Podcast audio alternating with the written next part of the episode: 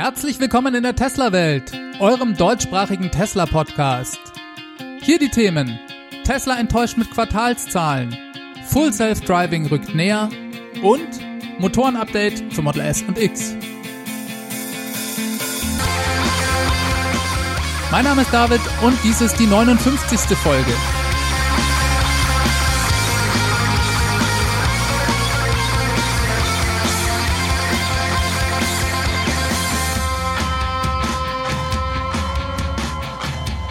Herzlich willkommen zurück in eurer Tesla-Welt. Hey, ihr seid auch diese Woche wieder mit dabei. Das ist doch sehr schön. Ich freue mich mit euch auf jede Menge News rund um das Thema Tesla. Wir steigen gleich in die Materie ein. Tesla hat diese Woche die Quartalszahlen veröffentlicht. Wir sprechen nicht vom finanziellen Ergebnis, sondern erstmal zunächst nur von Produktions- und Lieferzahlen. Das finanzielle Ergebnis folgt dann in der Regel einen Monat später wie gewohnt mit einem Brief an die Anleger und im Anschluss mit dem Earnings Call. Schauen wir uns die Zahlen mal an. Ihr habt vielleicht schon festgestellt, dass darüber wie immer kontrovers in den Medien diskutiert wird. Einerseits steigerte Tesla sich im Vergleich zum Vorjahresquartal, was die Auslieferungen angeht, um 110 Prozent. Andererseits kann man gleichzeitig von einem massiven Rückgang der Verkaufs- und Produktionszahlen lesen, wie passt das zusammen, fragt sich der ein oder andere von euch vielleicht. Ich werde versuchen, euch das Ganze ein bisschen aufzudröseln, um euch wie immer einen weitgehend objektiven Blick durch die Tesla Fanboy-Brille zu erlauben. Schauen wir uns erstmal die Auslieferungszahlen an. Tesla hat im ersten Quartal 2019 63.000 Fahrzeuge ausgeliefert.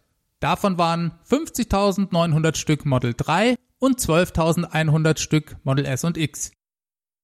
Das entspricht, wie gesagt, einer Steigerung um 110 Prozent im Vergleich zum ersten Quartal 2018, aber eben gleichzeitig auch einen Rückgang um 31 Prozent im Vergleich zum letzten Quartal, dem Q4 2018. Die 110 Prozent sind schnell erklärt. Vor einem Jahr war ja Tesla gerade dabei, die Produktion des Model 3 so richtig in Gang zu bringen. Im ersten Quartal wurden pro Woche durchschnittlich nur 750 Model 3 gebaut also im ersten Quartal 2018. Daher konnte Tesla also nur 30.000 Stück insgesamt liefern. Inzwischen produziert Tesla fast 5000 Model 3 pro Woche. Daher konnten sie diese Lieferzahlen um mehr als das Doppelte steigern.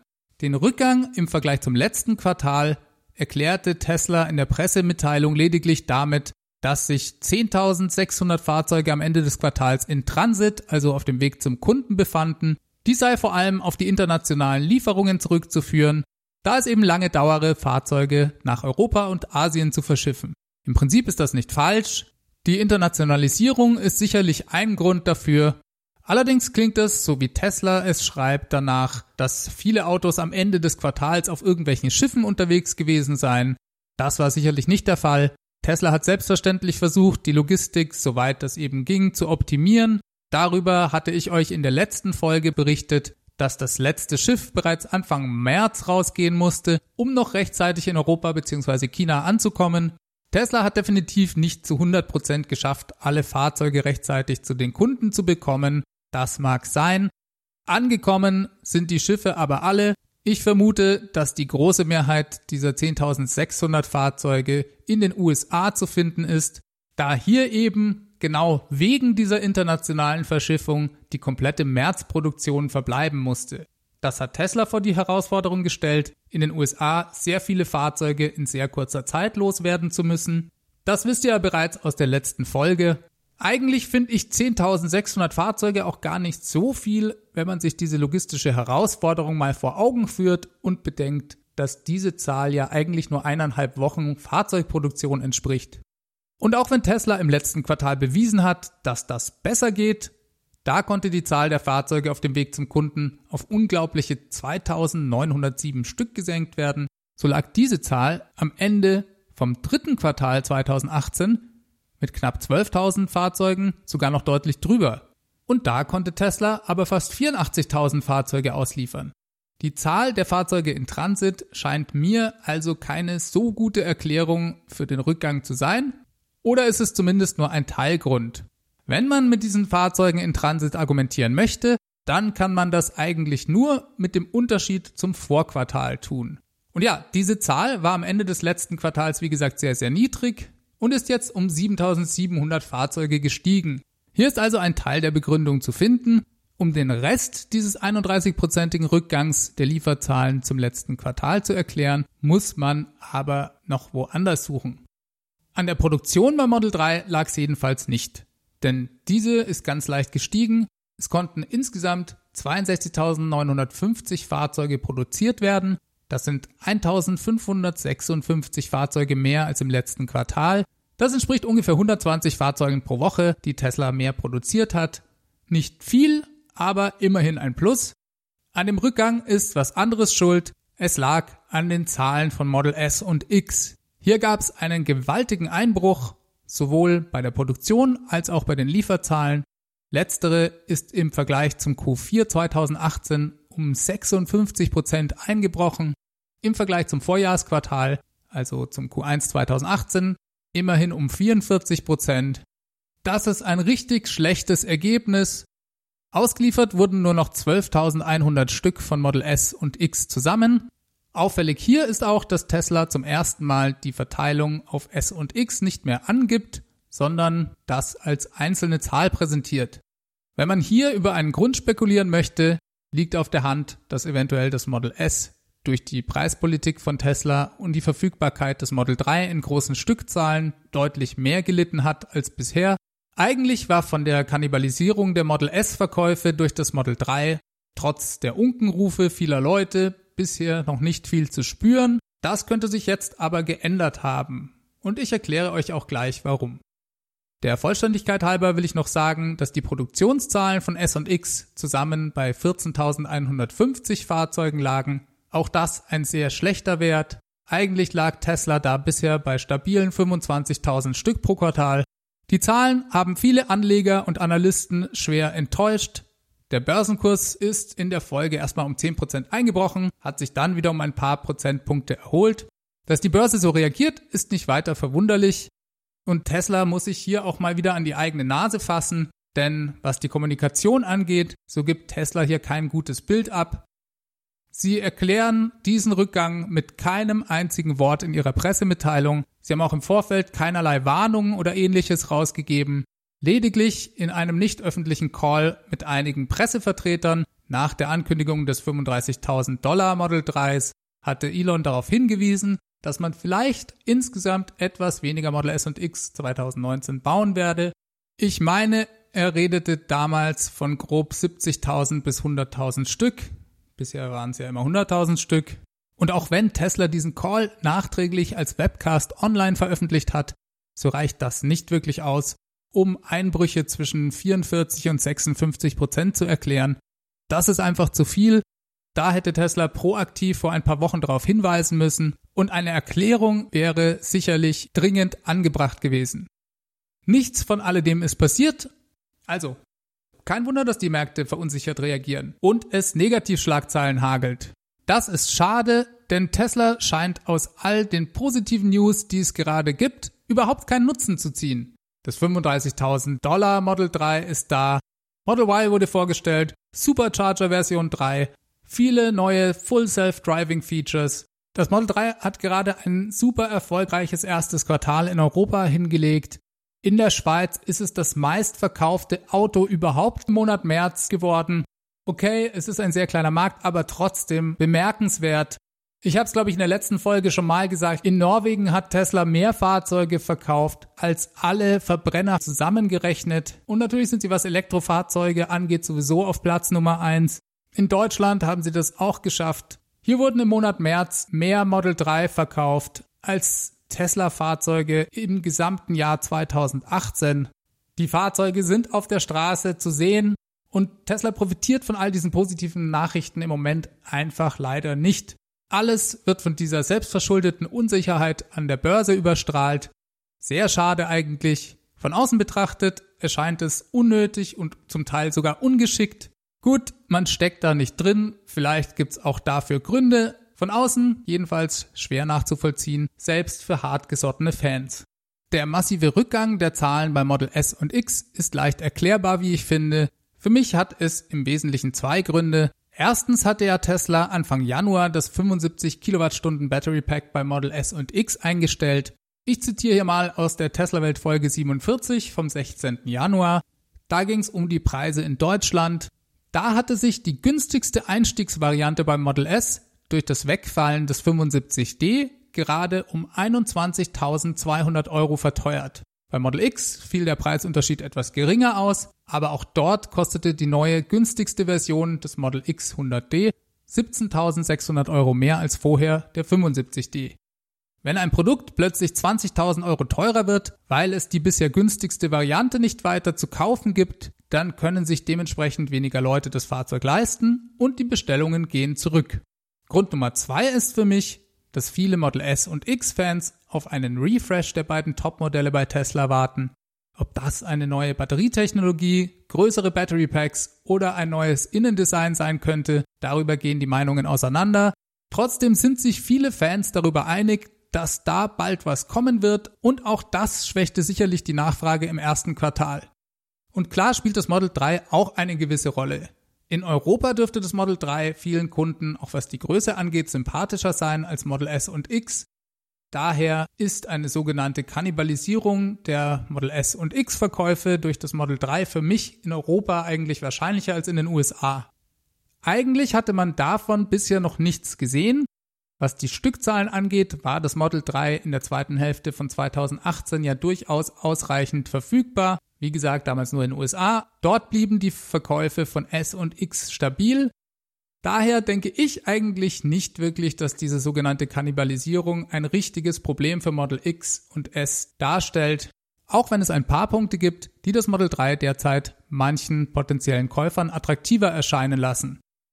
Zum Beispiel lädt es im Moment schneller als alle anderen Tesla-Fahrzeuge am Supercharger. Soweit also die möglichen Gründe für den Rückgang der Bestellungen in Q1. Tesla hat auch meines Erachtens bereits reagiert und zwar mit den massiven Preissenkungen für Model S und X. Da hatte Tesla ja das Preisniveau der teureren Varianten im Prinzip auf das des alten 75D gesenkt und besonders die Performance-Versionen sind massiv billiger geworden. Diese Preissenkungen sollten auch das Wegfallen oder besser gesagt die Halbierung der Steuersubventionen in den USA auf jeden Fall mit aufgefangen haben Allerdings war das eben auch erst Anfang März, das heißt die Auswirkungen davon werden sich erst im zweiten Quartal bemerkbar machen. Eine berechtigte Frage bleibt, warum macht Tesla dieses Preis hin und her? Es ist ja kein Hexenwerk, sich zu überlegen, dass die Verkäufe massiv zurückgehen, wenn nur mehr teurere Varianten am Markt sind. Vielleicht war das genau aber auch Sinn und Zweck der Übung. Darüber kann man nur spekulieren. Es scheint da was im Busch zu sein, Vielleicht bauen sie irgendwas Neues in die Produktion ein und mussten daher die Nachfrage bremsen, um die Produktionslinien zu überarbeiten. Alles Mögliche ist hier denkbar. Abwarten und Tee trinken heißt es im Moment auch hier. Kommen wir zum Thema volles autonomes Fahren. Tesla hat in den USA begonnen, eine relativ bedeutende Änderung an der Funktion Navigate on Autopilot einem größeren Kreis von Kunden zugänglich zu machen Navigate on Autopilot ermöglicht den Fahrzeugen selbstständig und weitgehend autonom Autobahnfahrten zu absolvieren, wenn man ein entsprechendes Ziel im Navigationssystem eingegeben hat. Dabei ist vorgesehen, dass das System die Spur wechseln kann, sei es um andere Autos zu überholen oder auch, weil es die Verkehrsführung erfordert. Bisher bedurfte das noch einer manuellen Bestätigung durch den Fahrer durch Betätigen des Blinkers, das Auto hat also immer gefragt, ob es die Spur wechseln darf und man musste dies durch eine Geste mit dem Blinker bestätigen, sonst blieb das Fahrzeug einfach in seiner Spur. Das hat sich jetzt gerade in den USA geändert. Ab jetzt geht es nämlich automatisch. Das Fahrzeug gibt lediglich den Hinweis, dass es demnächst ein Überholmanöver zum Beispiel beginnen möchte der Fahrer ist nach wie vor voll verantwortlich und bekommt durch diesen Hinweis die Möglichkeit, nochmal selber zu schauen, ob alles passt und gegebenenfalls einzugreifen. Ansonsten macht das Fahrzeug ab jetzt aber alles von selbst. Jetzt wurde bei dieser Gelegenheit nicht nur einfach die Software dahingehend geändert, dass man den Blinker nicht mehr betätigen muss. Nein, es hat sich auch was an der Technik geändert. Der Funktion liegt ein verbessertes neuronales Netz zugrunde. Tesla ist im Prinzip hergegangen und hat mit der allerersten Version von Navigate und Autopilot sehr viele Daten eingesammelt, die Eingaben der Benutzer, die jeden Fahrbahnwechsel ja validiert haben, wurden dazu benutzt, ihr eigenes System weiter zu trainieren. Dieses konnte dadurch sehr viel dazulernen und ist in der Folge jetzt viel besser als vorher. Und dieses verbesserte System dient ab jetzt als Basis für diese neueste Softwareversion. Ersten Fahrerberichten zufolge funktioniert das Ganze sehr gut, hervorragend, um genau zu sein. Wenn man das erstmal so hört, dass eigentlich nur das Bestätigen des Fahrbahnwechsels durch den Fahrer wegfällt, klingt das ja erstmal nicht so aufregend. Aber ich finde, dass hier von Tesla ein großer Schritt Richtung vollautonomes Fahren gemacht wird.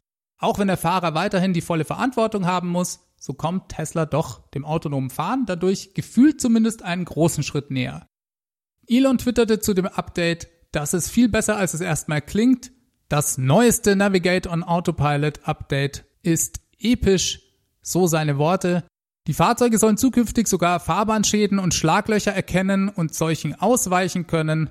Elon schrieb als Zusatzinfo zu diesem neuesten Navigate on Autopilot Update, dass der neue Full Self-Driving Computer, der bereits von Tesla übrigens produziert werde, bei diesen Autobahnfahrten nur zu 5% und bei voller Redundanz nur zu 10% ausgelastet sein werde. Die Kunden, die das Feature im Moment benutzen und Videos dazu veröffentlicht haben, benutzen selbstverständlich noch die alte Hardware 2.5. Und selbst da funktioniert dies sehr gut.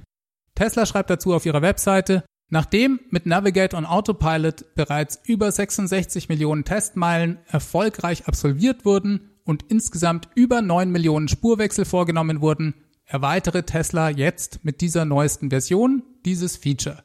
Bekommen werden es alle Fahrzeuge, die entweder Full Self Driving oder die erweiterte Autopilot-Funktionalität aktiviert haben, aber auch Leute, die in Anführungszeichen nur den einfachen Autopilot haben, profitieren davon, da das verbesserte neuronale Netz auch diesem zugrunde gelegt wird. Tesla wird übrigens in Kürze ein spezielles Event vor Investoren abhalten, das war ursprünglich für den 19. April geplant und wurde jetzt nochmal um ein paar Tage auf den 22. verschoben. Hier werden wir vermutlich alles über den neuen Full Self Driving Computer erfahren und auch Neues zum sogenannten Tesla Network. So, was war denn das nochmal? Das Tesla Network ist ein Dienst, den Tesla zukünftig anbieten will. Und zwar handelt es sich um so eine Art Taxi-Fahrdienst, so ein bisschen im Stile von Uber oder Lyft oder Airbnb, Allerdings sollen bei Tesla die Fahrten voll autonom absolviert werden. Jeder Tesla-Besitzer kann bei dieser Plattform mitmachen und sein Fahrzeug, wenn er es gerade nicht braucht, voll autonom als Taxi fahren lassen und damit Geld verdienen. Tesla wird selbstverständlich einen gewissen Prozentsatz kassieren. In Gegenden, in denen nicht genügend Tesla-Fahrer mitmachen oder einfach nicht genügend Fahrzeuge verfügbar sind, plant Tesla auch eigene Fahrzeuge extra dafür abzustellen, um einen flächendeckenden Dienst anbieten zu können das hört sich alles noch sehr weit entfernt an, hat aber an und für sich das Potenzial, ein echter Gamechanger zu werden. Voraussetzung dafür ist natürlich, dass Tesla das autonome Fahren realisiert und die Regulierungsbehörden in den einzelnen Ländern auch zustimmen. Was man sich aber vor Augen führen sollte, ist, dass man mit einem Model 3 eigentlich ein Roboterauto kauft. Liebe frisch gebackene Model 3 Besitzer, ihr habt euch soeben eine Drohne gekauft. Denn euer Fahrzeug wird in Zukunft vollautonom Fahrten für euch erledigen können. Das Fahrzeug wurde extra dafür entworfen und gebaut. Es ist von Grund auf so konstruiert. Ganz viele kleine Details machen gerade erst unter diesem Aspekt richtig Sinn. Das geht schon damit los, dass der Hauptzugang zum Fahrzeug ja nicht über einen Schlüssel, sondern über das Telefon und die Tesla-App per Bluetooth funktioniert. Das ermöglicht in Zukunft Benutzern des Tesla Networks ganz einfach Zutritt zum Fahrzeug zu bekommen und Tesla weiß natürlich dementsprechend genau, wer das Fahrzeug benutzt. Man kann sich sehr leicht vorstellen, dass dann auch gleich das passende Benutzerprofil mit den passenden Sitzeinstellungen und vielleicht sogar der passenden Musik gestartet wird, sobald man das Fahrzeug öffnet, auch wenn man gar keinen Tesla besitzt. Dann haben sich ja immer wieder auch Leute darüber beschwert, dass man beim Model 3 alles ausschließlich über den Touchscreen bedienen muss. Und zum Beispiel Dinge wie das Handschuhfach sich auch nur per Touchscreen öffnen lassen. Aber wenn ihr das mal unter dem Aspekt seht, dass das Fahrzeug eigentlich ein Roboter ist und ein Automat ist, dann macht dies eben total Sinn. Dann muss dies sogar so sein, dass alles über den Touchscreen funktioniert. Erst dadurch werden die Dinge eben konfigurierbar und dann gibt es zum Beispiel auch Dinge wie die Innenraumkamera, die bisher noch gar nicht verwendet wird. Und über diese hat Elon auch ganz klar gesagt, dass sie für das Tesla Network zukünftig zum Einsatz kommt Übrigens auch ein Unterschied zum Model S und X, die das immer noch nicht haben. Nicht ganz klar, ob Tesla dies eines Tages integrieren wird. Derzeit scheint Tesla aber hauptsächlich das Model 3 für diesen Einsatzzweck für das Tesla Network vorzusehen. Macht natürlich auch Sinn, wenn man sich die Stückzahlen anschaut und vielleicht leiht man ein 100.000 Euro Fahrzeug nicht ganz so gerne her. Wie genau und in welchem Umfang man diesen Dienst benutzen möchte, das kann jeder Tesla-Besitzer übrigens genau selbst definieren. Ob das Fahrzeug wildfremde Menschen durch die Gegend kutschieren darf oder nur Freunde und Familie, das bleibt jedem Besitzer selbst überlassen. Diesen Aspekt des Model 3 als Roboterauto das haben viele Leute nicht auf dem Schirm, wenn sie ein Model 3 kaufen. Von Tesla ist es in vielerlei Hinsicht ein genialer Plan, da sich hier ganz neue Geschäftsfelder auftun. Im Moment gibt es darüber noch nicht so viele Informationen und man hat sogar den Eindruck, dass Tesla das Ganze absichtlich etwas herunterspielt. Wenn man sich andere Unternehmen, die am vollen autonomen Fahren arbeiten, wie Uber zum Beispiel oder auch Waymo anschaut, so haben diese, was den Unternehmenswert angeht, zum Teil das Dreifache von Tesla heute.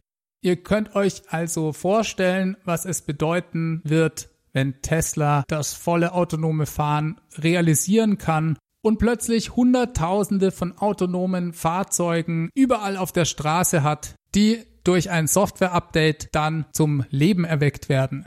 Daher wird es ein sehr spannendes Event am 22. April und ihr könnt euch auf die Testerwelt-Folge danach freuen, falls ihr euch das Event nicht selbst anschaut. Kommen wir mal noch zu etwas anderem. Diese Woche konnte man von einem etwas dubiosen Deal von Tesla und Fiat Chrysler hören. Hintergrund ist folgender. Ab dem Jahr 2020 schreibt die EU Automobilherstellern neue CO2-Grenzwerte für ihre Fahrzeuge vor. Ab da müssen Autohersteller einen CO2-Ausstoß von 95 Gramm pro Kilometer einhalten. Allerdings nicht für jedes einzelne Fahrzeug, sondern das ist ein Durchschnittswert für die gesamte Fahrzeugflotte. Das gilt auch für verschiedene Marken. Das heißt, wenn bei Porsche ein riesiges SUV zu viel CO2 ausstößt, kann VW das mit sparsameren Modellen oder auch mit Elektrofahrzeugen wieder einsparen bzw. ausgleichen. Und Flotte heißt hier wirklich verschiedene Marken, die zum Beispiel zum VW-Konzern gehören. Insgesamt passt dann die Bilanz von VW wieder, wenn sich das gegenseitig ausgleicht und die EU-Regelung wird dementsprechend eingehalten. Davon mag man jetzt halten, was man will. Fiat Chrysler und Tesla hat es im Februar jedenfalls dazu veranlasst, einen offenen Pool an Fahrzeugen zu bilden, was immer das auch sein mag. Das geht aus einer Erklärung der beiden Hersteller an die EU hervor und das scheint diese EU-Regelung sogar zuzulassen, sodass in Zukunft Tesla-Fahrzeuge mit allen Fiat Chrysler-Fahrzeugen zusammengerechnet werden. Fiat Chrysler wird es ermöglichen, den Flottenverbrauch auf ein zulässiges Niveau zu senken und den sonst drohenden Strafzahlungen zu entgehen. Ohne diesen Deal sehe das bei Fiat Chrysler auch eher schlecht aus, denn bisher hatte dieser Hersteller, da gehören ja auch Marken wie Alfa Romeo, Maserati, Jeep und Dodge dazu, was sparsame Antriebe und Elektrifizierung angeht, eigentlich nicht sehr viel zu bieten. Im Gegensatz dazu bezahlen sie angeblich an Tesla hunderte Millionen Euro. Die genaue Höhe des Deals unterliegt selbstverständlich der Geheimhaltung. Ja, was ist davon zu halten? Ich denke, da gibt's verschiedene Ebenen. Fiat und Tesla bewegen sich im Rahmen der gesetzlichen Bestimmungen der EU. Ein ganz ähnliches System gibt's übrigens in den USA in Kalifornien. Dort erhalten Hersteller wie Tesla, die emissionsfreie Fahrzeuge herstellen, sogenannte ZEV-Credits dafür. Das funktioniert wie ein Punktesystem. Jeder Hersteller muss eine gewisse Menge davon haben. Da Tesla nur elektrische Fahrzeuge herstellt, haben sie mehr als genug davon und dürfen dementsprechend Credits, die sie nicht brauchen, anderen Unternehmen verkaufen. Und auch der CO2-Zertifikatehandel, den man aus der Industrie hierzulande kennt, funktioniert im Prinzip so ähnlich. Umweltpolitisch finde ich persönlich das etwas fragwürdig. Klar ist das immer ein Drahtseilakt zwischen was machbar ist, was zumutbar ist und was umweltpolitisch notwendig ist. Daher ist es schwierig darüber zu urteilen. Man kann sich aber die Auswirkungen solcher Regelungen ansehen und da erscheint es mir schon so, als ob, ich vermute mal vor allem die deutsche Automobilindustrie bei dieser EU-Regelung ganze Lobbyarbeit geleistet hat. Gerade für große Automobilkonzerne mit sehr vielen verschiedenen Marken ermöglicht dies weiterhin emissionstechnisch suboptimale Fahrzeuge zu verkaufen. und das Ganze mit sparsameren Modellen anderweitig wieder auszugleichen. Man könnte sogar so weit gehen zu sagen, dass sich dadurch der Verkauf von Elektrofahrzeugen lukrativ quersubventionieren lässt. Das heißt, VW könnte zum Beispiel ein Elektroauto mit Verlust verkaufen, denn im Gegenzug ermöglicht es ihnen, ein emissionsintensives SUV mit hoher Marge zu verkaufen. Aufgrund solcher Regelungen entstehen Herstellern wie Tesla, die nur elektrische Fahrzeuge bauen, genau genommen sogar ein Wettbewerbsnachteil, denn Tesla hat diese Möglichkeit im Gegensatz zu VW natürlich nicht. Aus Tesla-Sicht ist der Deal mit Fiat Chrysler dementsprechend vielleicht eine Möglichkeit, solch einen Nachteil dann wieder auszugleichen in Europa. Dass Fiat sich dadurch spart, emissionsarme Fahrzeuge zu bauen, lässt diese EU-Regelung reichlich absurd erscheinen und zeigt doch vielleicht auch, dass die Entscheidung, die Emissionen an den Durchschnitt der Flotte zu hängen, vielleicht nicht die allerbeste ist. Ehrlich gesagt glaube ich aber auch nicht, dass Fiat Chrysler sich damit einen Gefallen tut. Klar können sie noch ein paar Jahre weiter große SUVs verkaufen, aber irgendwann sind sie dann eben auch weg vom Fenster, wenn sie sich nicht ändern. Ich kann mir sehr gut vorstellen, dass es über diesen Deal mit Tesla und Fiat zumindest noch Diskussionen innerhalb der EU geben wird. Mal sehen, was dabei herauskommt. Model S und X bekommen einen neuen Antriebsstrang.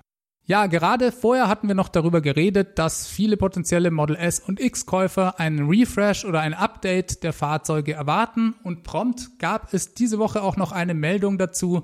Und zwar vertritt generell ja Tesla die Politik, keine Jahresmodelle der Fahrzeuge herauszubringen, sondern alle Updates, sobald sie verfügbar sind, in die Produktion mit einfließen zu lassen. Und dementsprechend bekommen Model S und X jetzt neue Motoren. Diese sind bei Tesla unter dem Codenamen Raven, das ist doch mal ein schöner Codename, geführt und tauchten in mehreren Referenzen bei Software-Updates auf. Das Interessante hier ist, dass Tesla bei der Art des Elektromotors umsteigt und zwar sollen Model S und X in Zukunft dieselben Motoren bekommen wie das Model 3. Also nicht im Sinne von baugleich, sondern was die Art von Elektromotor angeht. Und zwar handelt es sich da um sogenannte Permanentmagnet-Reluktanzmotoren, die bei Model 3 bereits verwendet werden. Model S und X hatten bisher sogenannte AC-Induktionsmotoren. Ich gehe jetzt hier mal nicht zu sehr in die technischen Details, Darüber könnte man ohne Probleme mal eine sehr interessante Podcast-Folge machen. Die Permanent-Magnetmotoren gelten als besonders effizient, so viel sei gesagt. In der Vergangenheit hatte sich Tesla bereits dazu mal geäußert und gesagt, dass es für die Zukunft noch nicht entschieden sei, welche der beiden Motorarten dauerhaft zum Einsatz kommen werden. Beide hätten eigentlich ihre Berechtigung und es sei immer eine Abwägung zwischen den Kosten bei der Motorherstellung und den Batteriekosten. Und so wie es ausschaut, scheint der Permanent-Magnetmotor hier im Moment die Nase vorn zu haben. Auf dem Blog Electric war dazu in einem Artikel zu lesen, dass das Model 3 bei seinem Motor angeblich eine Effizienz von bis zu 97 Prozent aufweise. Die bisherigen Motoren von Model S und X kämen da nur auf 93%. Prozent. Besonders bemerkbar mache sich das bei Stop-and-Go-Verkehr im Model 3. Da schneidet dies besonders gut ab im Vergleich zu den AC-Induktionsmotoren von Model S und X.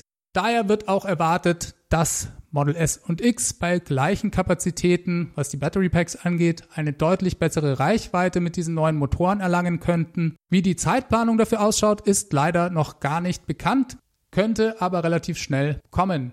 Jetzt stellt euch mal diese höheren Reichweiten durch die effizienteren Motoren in Kombination mit einem Battery Pack Upgrade vor. Da könnte Tesla durchaus der nächste Knaller gelingen. Und ich denke, spätestens dann wird es überhaupt keine Probleme mehr beim Absatz von Model S und Model X geben. Es bleibt also spannend und ich berichte euch selbstverständlich darüber, sobald sich da was ergibt. Für diese Woche bin ich mit dieser Folge am Ende angekommen. Diese wurde euch mit freundlicher Unterstützung des Tesla Owners Clubs Helvetia präsentiert. Wenn euch dieser Podcast gefällt und ihr euch sagt, hey, der David macht da wirklich einen guten Job, dann seid ihr herzlich eingeladen, mich bzw. den Podcast zu unterstützen. Dafür habt ihr mehrere Möglichkeiten. Entweder geht ihr auf www.teslawelt.de und schaut euch meine Crowdfunding-Plattform an. Vielen Dank an alle, die diesen Podcast auf diese Art bereits unterstützen. Alternativ freue ich mich auch über Kommentare und Bewertungen auf iTunes oder in eurer Podcast-App. Schreibt mir einfach ein paar Zeilen, das lese ich mir mit großer Freude jedes Mal durch und es macht den Podcast auch noch bekannter, da er dadurch im iTunes-Ranking steigt. Über nette E-Mails freue ich mich selbstverständlich auch. Die könnt ihr mir an feedback at teslawelt.de schicken. Alternativ habt ihr die Möglichkeit, mit dem Handy einen Audiokommentar aufzunehmen und den per E-Mail zu schicken. Oder ihr ruft einfach die 0211 9763 2363 an und hinterlasst mir da eine Nachricht. Auf Twitter findet ihr mich wie immer at teslawelt. Ich wünsche euch eine ganz gute Woche. Bis zum nächsten Mal. Macht es gut. Ciao, ciao.